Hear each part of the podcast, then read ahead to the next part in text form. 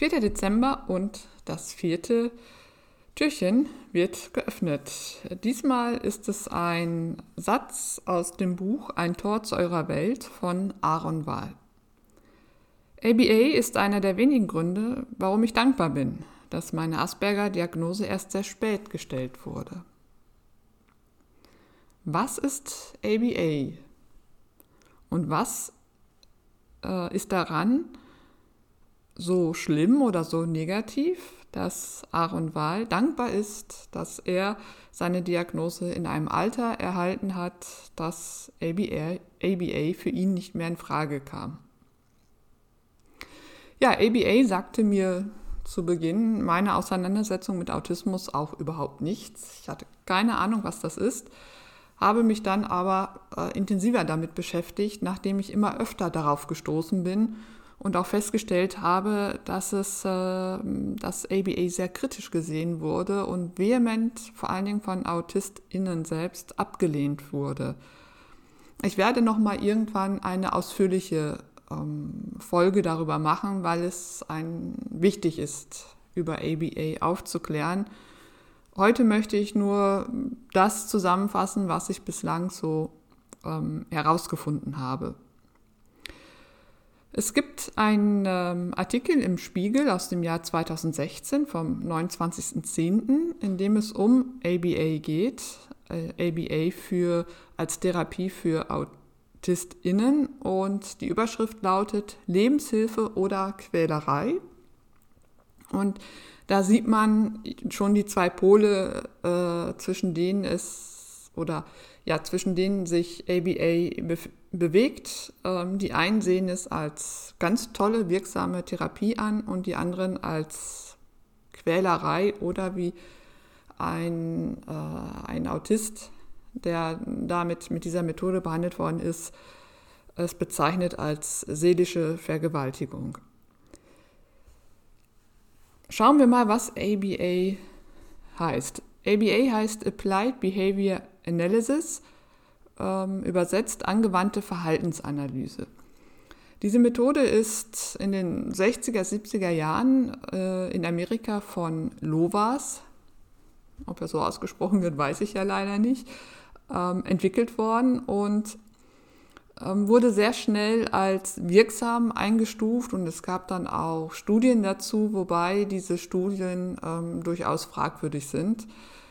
Ähm, auf jeden Fall aber war es eine Methode, die in Amerika sehr schnell große Verbreitung fand und dort eben auch vom Staat mitfinanziert worden ist. Die Methode kam dann auch nach Deutschland und ähm, wird hier mitunter auch ähm, vom Sozialamt bezahlt. Und die Aktion Mensch hat das ABA-nahe Projekt Bremer Frühfördertherapieprogramm Autismus ähm, auch finanziell unterstützt. Ob sie das noch machen, weiß ich gar nicht. Das sind alles so Dinge, die ich noch ähm, eruieren möchte für eine ausführlichere Folge über ABA. Auf jeden Fall ist diese Methode, dieser Therapieansatz sehr umstritten. Und zwar unter ForscherInnen als auch unter AutistInnen. Ähm, was passiert da? Es geht darum, dass ein äh, erwünschtes Verhalten antrainiert wird. Ähm, das erfolgt so, dass das erwünschte Verhalten vorgegeben wird und wenn dann das autistische Kind dieses Verhalten nachmacht, wird es belohnt. Ähm, die Lerntheorie, die dahinter steht, besagt, dass das erwünschte Verhalten mit einem guten Gefühl verknüpft wird und irgendwann bedarf es dann der Belohnung nicht mehr. Und Eltern sollen diese Methoden auch im Alltag übernehmen, so dass, dass, dass es zu einem ganz intensiven Training kommt, dass äh, 20 bis zu 40 Stunden pro Woche ähm, umfasst und das jahrelang. Ähm, früher war es so, dass ähm, es keine Belohnung für, korrektives, äh, für korrektes Verhalten gab, sondern dass Strafen folgten, zum Beispiel Schlagen, übers Knie legen. Davon hat Lovas sich selbst dann ähm, in den 90er Jahren distanziert. Äh, es geht jetzt über das System Belohnung.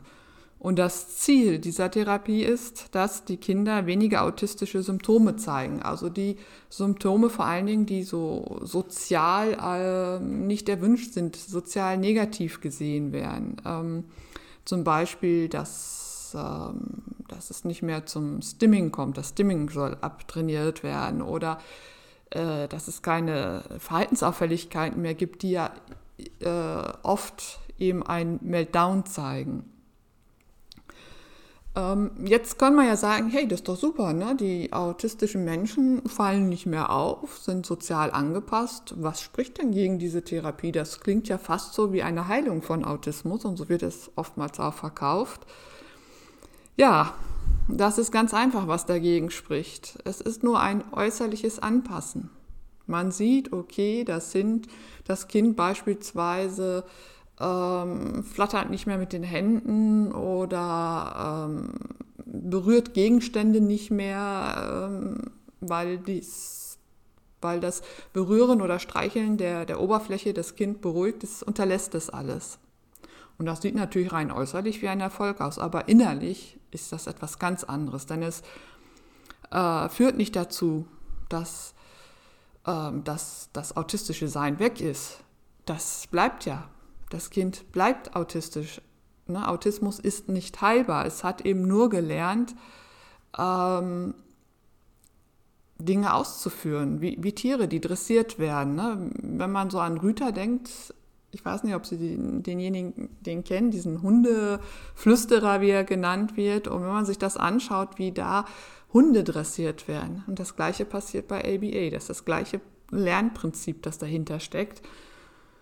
Und ähm, ja, der Vorwurf ist dann nämlich, ist dabei von, von AutistInnen, die diese Therapie über sich haben ergehen lassen müssen, dass es eine unethische Therapie ist, dass es Folter und Dressur ist und die reinste Schikane. Also die, die autistischen Kinder müssen dann lernen, Körperkontakt und Nähe auszuhalten. Sie müssen lernen, äh, Speisen zu essen, die sie widerlich finden, die sie nicht ertragen können. Das Stimming, das ein, ein ganz wichtige ähm, menschlich funktionale Bewältigungsstrategie ist, um mit Stress und Anspannung umzugehen, wird verboten, wird ausgetrieben sozusagen. Ähm, und das führt natürlich nicht dazu, dass die Anspannung abgebaut wird, sondern sie wird größer.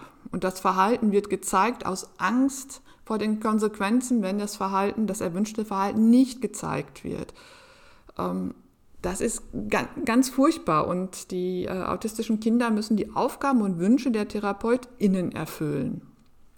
Es sind nicht ihre eigenen Wünsche, es sind auch keine Wünsche und, und Aufgaben, die den Bedürfnissen der autistischen Kinder entsprechen, sondern das, was wir, ne, was der in Anführungszeichen normale Mensch eben an normalem, wieder in Anführungszeichen Verhalten erwartet. Ähm, das Kind steht dabei überhaupt nicht im, im, im Mittelpunkt. Es geht darum, dass es funktioniert, dass es passt, dass es nicht mehr auffällt.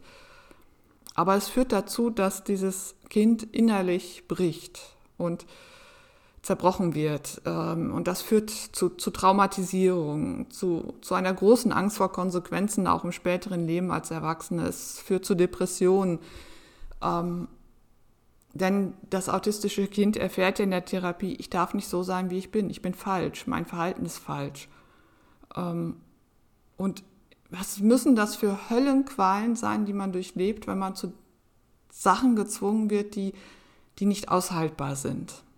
Das wird von keinen anderen Menschen erwartet, aber von autistischen Menschen und dann in so einer ähm, heftigen Therapie. Ich möchte dazu einmal Stimmen von Autistinnen und Autisten äh, selbst zu Wort kommen lassen. Und zwar ähm, finden sich die in einer Stellungnahme von Autismus Mittelfranken e.V. Ähm, und ich finde, dass diese Aussagen eigentlich ja, alles zum Ausdruck bringen, weshalb ABA abgelehnt wird. Aus meiner Sicht als Autistin ist ABA wie Vergewaltigung der Seele des Autisten. Dabei geht es nur darum, einen möglichst gut funktionierenden Autisten am Ende der Therapie zu erhalten. Dabei sollte es um Selbstbestimmung und Barrierefreiheit gehen, wenn man schon so viel Geld und Zeit investiert. Es gibt auch keine Studien, die beweisen würden, dass ABA tatsächlich Selbstkompetenzen der Patienten fördern würde. Im Gegenteil berichten viele Betroffene, dass sie mit ABA vollkommen verlernt haben, eigene Entscheidungen zu treffen und zu verstehen, was ihnen wirklich gut tut. Man zwingt Autisten damit etwas zu tun, wogegen ihre Psyche sich stets aus guten Gründen gewehrt hat. Das ist keine Therapie, es ist Konditionierung. Oder auch die fehlende Belohnung verstehen viele Autisten schon als Bestrafung. Zudem sollten Autisten nicht nach einer Wenn-Dann-Formel trainiert werden. Dies führt nur dazu, dass nichts aus eigenem Antrieb passiert. Die Person versucht nicht mehr selbst eigene Bedürfnisse oder auch die Konsequenzen des Handelns einzuschätzen. Es findet kein Löschen des Verhaltens, sondern ein Unterdrücken statt. Darunter leiden wir besonders. Später äußert sich dieses unterdrückte Verhalten in Form von Depression. Alle Menschen um mich herum wussten immer alles über mich, meine Vorlieben, meine Abneigung, meinen Tagesablauf. Alles war transparent. Dauernd wurde ich beobachtet. Es war die Hölle. Ich denke, dass diese Stimmen ähm, eigentlich für sich schon stehen können und keiner weiteren ähm, Erläuterung bedürfen. Die, die, die, die Höllenqualen werden, werden deutlich. Und ich finde es, ja, geradezu pervers. Ich weiß, ich kann im Moment gar nicht ähm, die richtigen Worte finden, um das zu beschreiben, was da in mir vorgeht, wenn ich das ähm, lese und höre. Es geht wieder darum, dass autistischen Menschen nicht gestattet wird zu sein. Sie dürfen nicht so sein, wie sie sind. Sie sind so falsch. Sie müssen, im Grunde genommen muss Autismus ausgerottet werden. Wie schön wäre es, wenn es doch eine pränatale Diagnostik gäbe, dann würden diese Kinder erst gar nicht zur Welt kommen und wir hätten nicht mehr das Problem mit diesen AutistInnen und dem Autismus und dem unerwünschten Verhalten. Ähm. Und das ist, das ist ganz furchtbar. Das hat ja was von, ähm, ja, fast von Euthanasie. Das ist natürlich keine Euthanasie. Nicht, dass ich hier falsch verstanden werde, aber die Denkrichtung geht ja in die ist eine sehr ähnliche. Da ist etwas, was so nicht sein darf. Also muss das, koste es, was es wolle, an Zeit und Geld ausgetrieben werden, abtrainiert werden.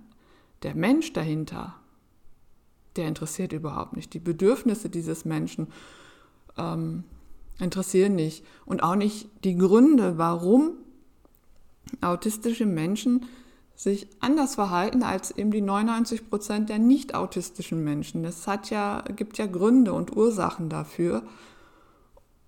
Und es ist wichtig, da anzusetzen und zu schauen, was kann ich machen, was äh, kann ich verändern, damit es den autistischen Menschen besser geht. Und nicht darum, dass sie äußerlich funktionieren und innerlich äh, ja, kaputt gemacht werden, zerstört werden. Und das berührt mich auch deswegen so sehr, weil, dieses, weil dieses Verfahren, dieses Prinzip, das hinter dieser Lerntheorie steckt, eben auch in Schule ganz oft angewandt wird. Ähm, bei allen Kindern, ob jetzt autistisch oder nicht autistisch. Ähm, es ist da nicht mehr die Rede von, von Strafen, sondern von positiven, positiver Verhaltensverstärkung. Also es gibt Punkte dafür, wenn man sich gut verhalten hat, dann wird beispielsweise auf einem Blatt Papier oder einem Logbuch oder was es da so alles gibt an den Schulen markiert, du hast dich diese Stunde vorbildlich verhalten und wenn ich so und so viele Punkte äh, gesammelt habe, dann erhalte ich eine Belohnung. Und das Ganze kann man natürlich auch auf Klassen anwenden. Wenn die Klasse die Stunde sich super verhalten hat, also es nicht zu laut wurde und sie gut mitgearbeitet haben, dann kriegt die Klasse einen Punkt. Und wenn sie so und so viele Punkte hat, dann kriegen sie eine Belohnung. Das ist ja nur das umgekehrte Prinzip von, von Bestrafung. Auch das ist klassisches Konditionieren. Das ist, das finde ich furchtbar. Denn wer legt es fest, ob das Verhalten der Klasse angemessen war oder ob das Verhalten des einzelnen Schülers, der einzelnen Schülerin angemessen war? Es ist die Lehrerin, es ist der Lehrer, die Lehrkraft. Die sagt so, aus meinem ganz subjektiven Empfinden warst du heute super und du hast dich völlig daneben benommen, du kriegst jetzt keinen Stern oder keinen Punkt. Und dabei wird nicht gesehen, warum hat sich denn derjenige äh, aus Sicht des Lehrers oder der Lehrerin nicht gut benommen? Was ist denn der Grund? Man könnte ja mal hinterfragen, ist irgendwas zu Hause los gewesen? Gab es irgendetwas äh, auf dem Schulhof? Gibt es Konflikte? Warum auch immer hat sich diese Schülerin, der Schüler nicht ähm, so benommen, wie ich es gerne gehabt hätte als Lehrkraft? Und dann wird man vielleicht feststellen, dass dieser Schüler, diese Schülerin wahnsinnig viel geleistet hat, indem es überhaupt, indem er oder sie überhaupt schon in der Schule ist, indem er oder sie es geschafft hat, im Unterricht überhaupt dabei zu sein. Ähm, es geht in eine Richtung, die, die dazu führt, wir wollen gewisses Verhalten haben und das muss gezeigt werden. Und es ist egal, was hinter dem Verhalten steckt, wenn es nicht äh, dem den in Anführungszeichen normalen Anforderungen entspricht. Und wie gesagt, es legt die Lehrkraft fest, welches Verhalten richtig ist und welches falsch ist. Und es wird auch dabei ausgeblendet, ob dieses Verhalten überhaupt erst, dass dieses unerwünschte Verhalten überhaupt erst gezeigt wird als Reaktion auf das Verhalten der Lehrkraft. Wer überprüft denn, ob die Lehrkraft sich immer angemessen verhält und richtig verhält? Also ich finde das ganz furchtbar, wenn ich das, also in mir, ich werde ich werd ganz nervös, ganz kribbelig und ich, ich finde, das ist eine Richtung, eine Tendenz, die, die ganz schrecklich ist, die ich, die ich kaum ertragen kann. Ne? Und das soll nicht heißen, dass ich nicht finde, dass wir, wir Regeln brauchen für das Zusammensein. Die braucht es auf jeden Fall.